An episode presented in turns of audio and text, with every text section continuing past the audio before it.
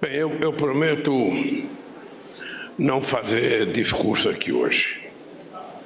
Eu queria apenas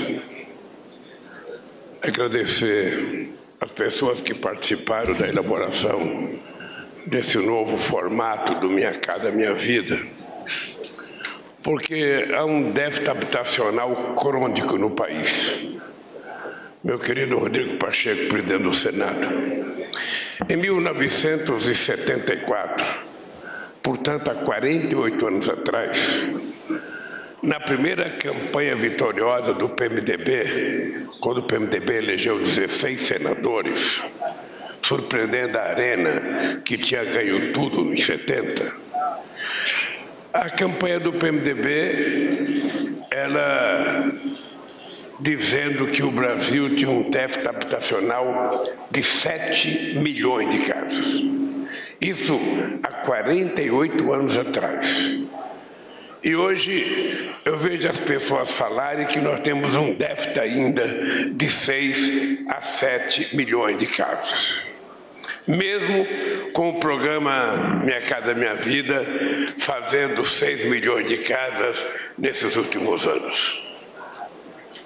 Isso demonstra a necessidade do Estado se sentir obrigatório em fazer essa reparação que ele tem que fazer para garantir às pessoas ter acesso a uma casa.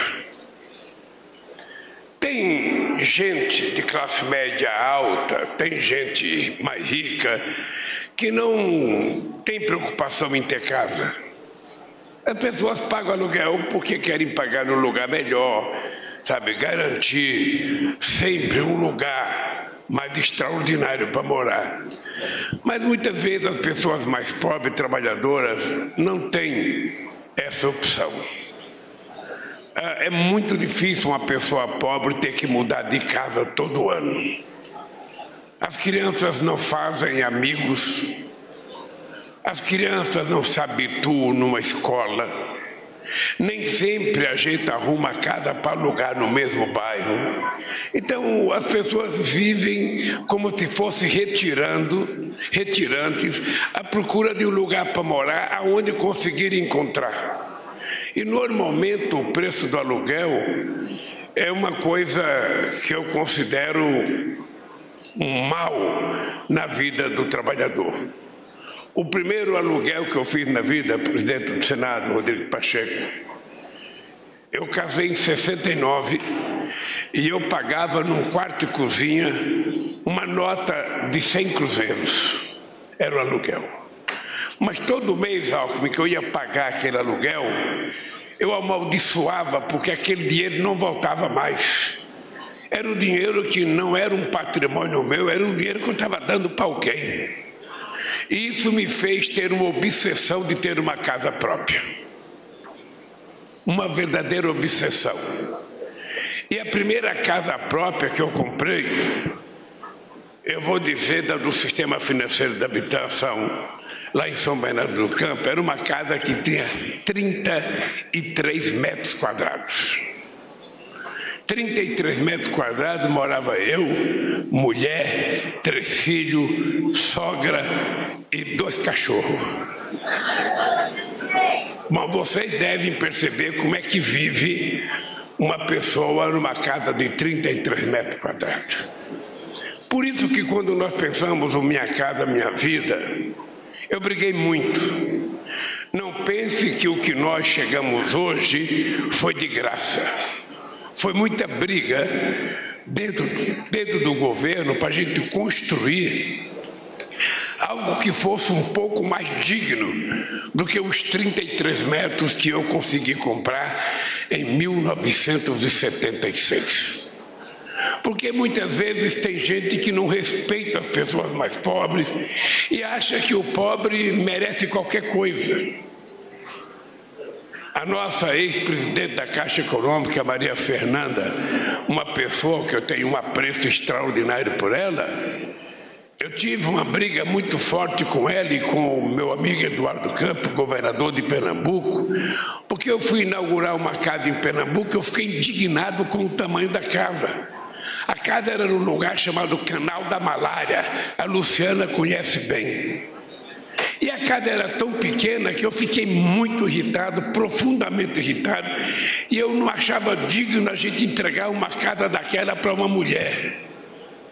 E quando eu estou discutindo com eles o tamanho da casa, a mulher entra e ela fala assim para mim: não brigue, não, presidente. Não brigue, não. Essa casa para mim é o céu.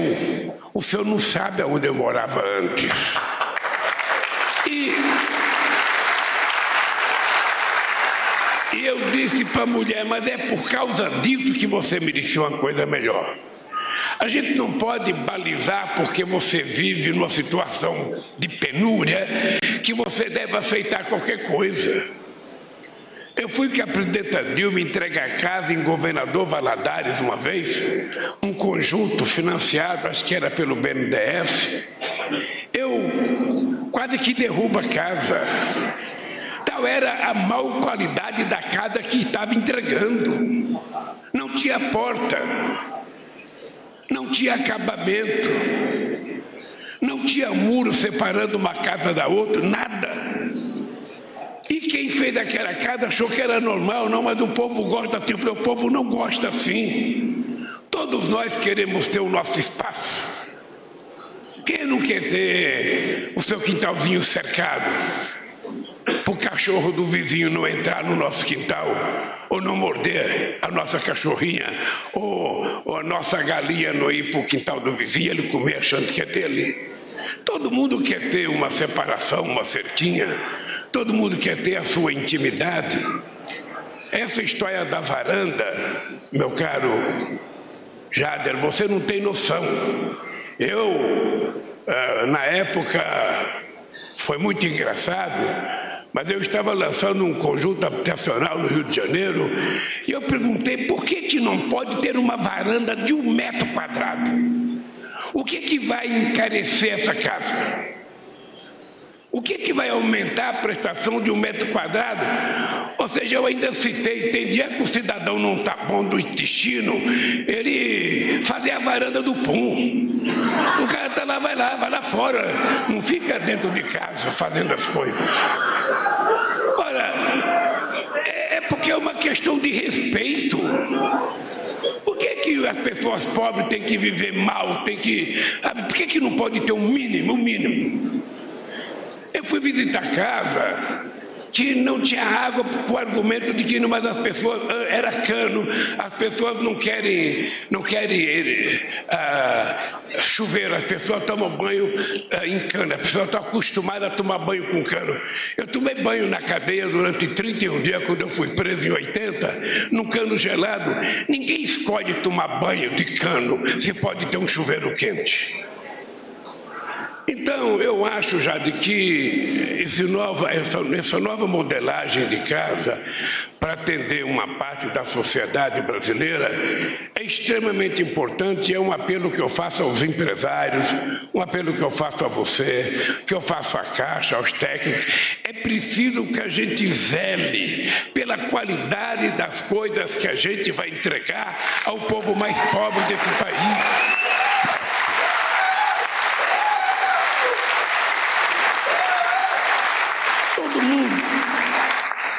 Todo mundo gosta das coisinhas bem feitas. Todo mundo gosta das coisas com certo padrão. Um vaso sanitário decente, um chuveirinho decente. É porque as pessoas querem ser respeitadas na sua mais, mais importante intimidade. Então eu queria que vocês levassem em conta essa evolução. Já estamos com 40 metros quadrados, já melhorou, mas o movimento popular tem feito casa de 60 metros quadrados. E mais importante, o movimento popular já tem feito casa, inclusive apartamento com 13 terceiro andar, com elevador. Porque me parece que pobre nasceu predestinado a ter casa só, bloco de apartamento de quadrantar, porque ele só pode subir de escada, porque eu não posso pagar elevador. Nós temos que acostumar, de forma muito civilizada, as pessoas cuidarem do elevador e as pessoas poderem ter uma casa e subir, sabe, de um apartamento de elevador. Por que, que é proibido o pobre morar numa casa de elevador? Porque fica caro? Vamos encontrar um jeito de tornar barato para ele ser tratado de forma respeitosa. Bem, eu queria dizer para vocês que é, tudo isso está acontecendo num momento excepcional do Brasil. Eu não sei se vocês estão tendo o mesmo sentimento que eu estou tendo. O país parece que voltou a se encontrar com a normalidade. As pessoas estão tendo o direito de voltar a ser felizes. As pessoas estão tendo, sabe, o direito de voltar a ter esperança. As pessoas estão voltando a sonhar. As pessoas percebem que a economia começa a melhorar. As pessoas começam a perceber que o preço do alimento começou a cair. Vocês estão lembrados que na campanha eu falava da famosa picanha? Portanto, sabe, a gente vai voltar a comer carne. Quem gosta de comer carne, quem não quiser, come verdura, como legume, com qualquer outra coisa. Mas eu, por exemplo, não abro mão de que uma picanhazinha com uma cerveja gelada na casa de um companheiro que ofereça para a gente é muito bom. O país vai voltar à normalidade. A relação com o Congresso Nacional, ela vive possivelmente o melhor momento nas últimas décadas. Ou seja, o Rodrigo Pacheco preside o Senado, que é uma instituição independente da presidência da República. Ele não tem que pedir licença para mim ou favor. A Câmara tem um presidente, tem 513 deputados, ela vive também um momento, sabe, as pessoas se assustaram. Como é que a Câmara aprovou a política tributária? Como é que aprovou o CAF? Como é que aprovou? Aprovou porque é para o Brasil, não é para nós, não é para o PT, não é para o Lula. Aprovou porque as pessoas estão percebendo o momento histórico que o Brasil está vivendo. Se a gente souber cuidar com carinho do momento político, essa será a década do Brasil. O Brasil pode recuperar o seu prestígio internacional. As pessoas podem voltar a ter aumento de salário. As pessoas podem voltar a ser tratadas com respeito nas ruas. Ninguém é obrigado a torcer para o mesmo time, a frequentar a mesma igreja. Cada um de nós vai ser o que a gente quiser ser e a gente tem que respeitar. Isso é democracia exercida na sua plenitude. Preciso parar de mentira no, no telefone, é preciso parar de ameaçar pessoas no telefone, é preciso parar de violência, de contar mentira. As pessoas gostam de viver um mundo mais verdadeiro. As pessoas só querem paz e tranquilidade que ninguém perturbe a tranquilidade deles. Os empresários têm que ter do Estado garantia, tem que ter estabilidade, tem que ter estabilidade jurídica, política, social. E o governo tem que brigar. O presidente do Banco Central só tem que entender que ele não é dono do Brasil. Ele está exercendo um cargo que foi indicado pelo Senado. Ninguém está pedindo nenhum absurdo. Nós estamos pedindo os juros precisam ser menores para facilitar que os empresários possam tomar crédito, para facilitar que a economia volte a crescer, para facilitar que o pequeno e médio empreendedor sabe, possa financiar o seu negócio, para financiar pequeno e médio empresário. É só isso. O que, que estamos querendo demais? Nada. Só queremos viver em paz. Todo mundo sonha ter um emprego, todo mundo sonha ter uma casinha, todo mundo sonha ter seus filhos numa escola de qualidade, todo mundo sonha ver seus filhos brincar na rua sem violência, sem medo de bandido, sem medo de bala perdida. Esse país não pode ter empresário se dizer de empresário porque tem um lugar de praticar tiro. Não. Esse país, ao invés de lugar de praticar tiro, tem lugar de praticar leitura, tem lugar de praticar, de estudar melhor. E esse país ele será do jeito que a gente quiser.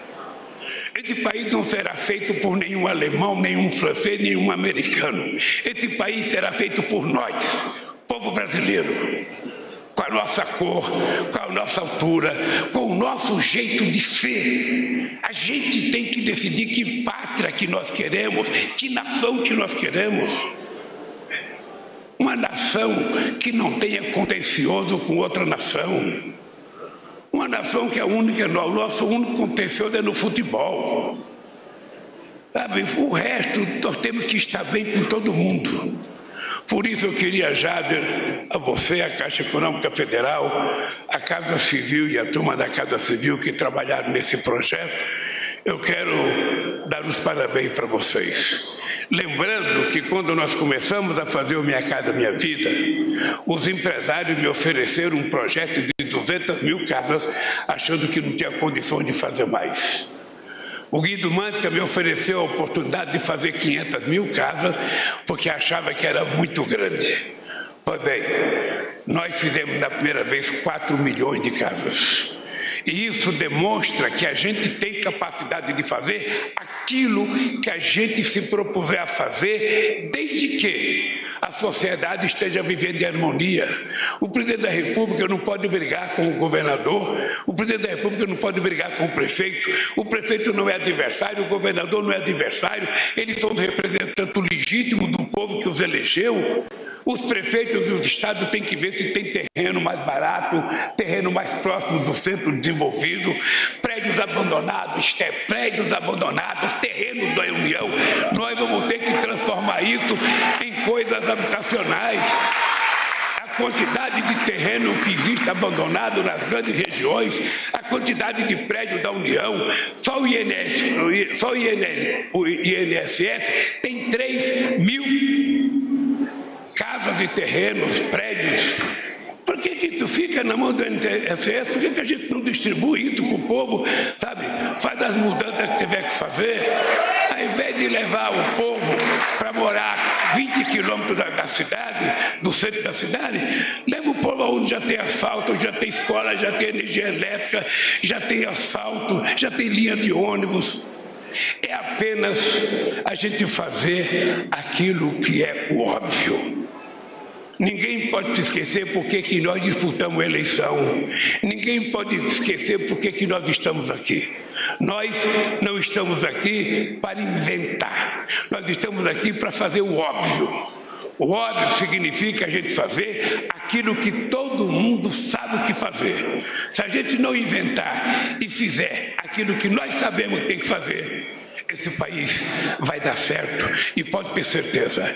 Esse é o meu compromisso com o povo brasileiro, é entregar esse país sadio, economicamente forte, politicamente respeitado, com o povo vendo a sua Constituição ser cumprida pelas instituições e as instituições cumprindo aquilo que é sua obrigação.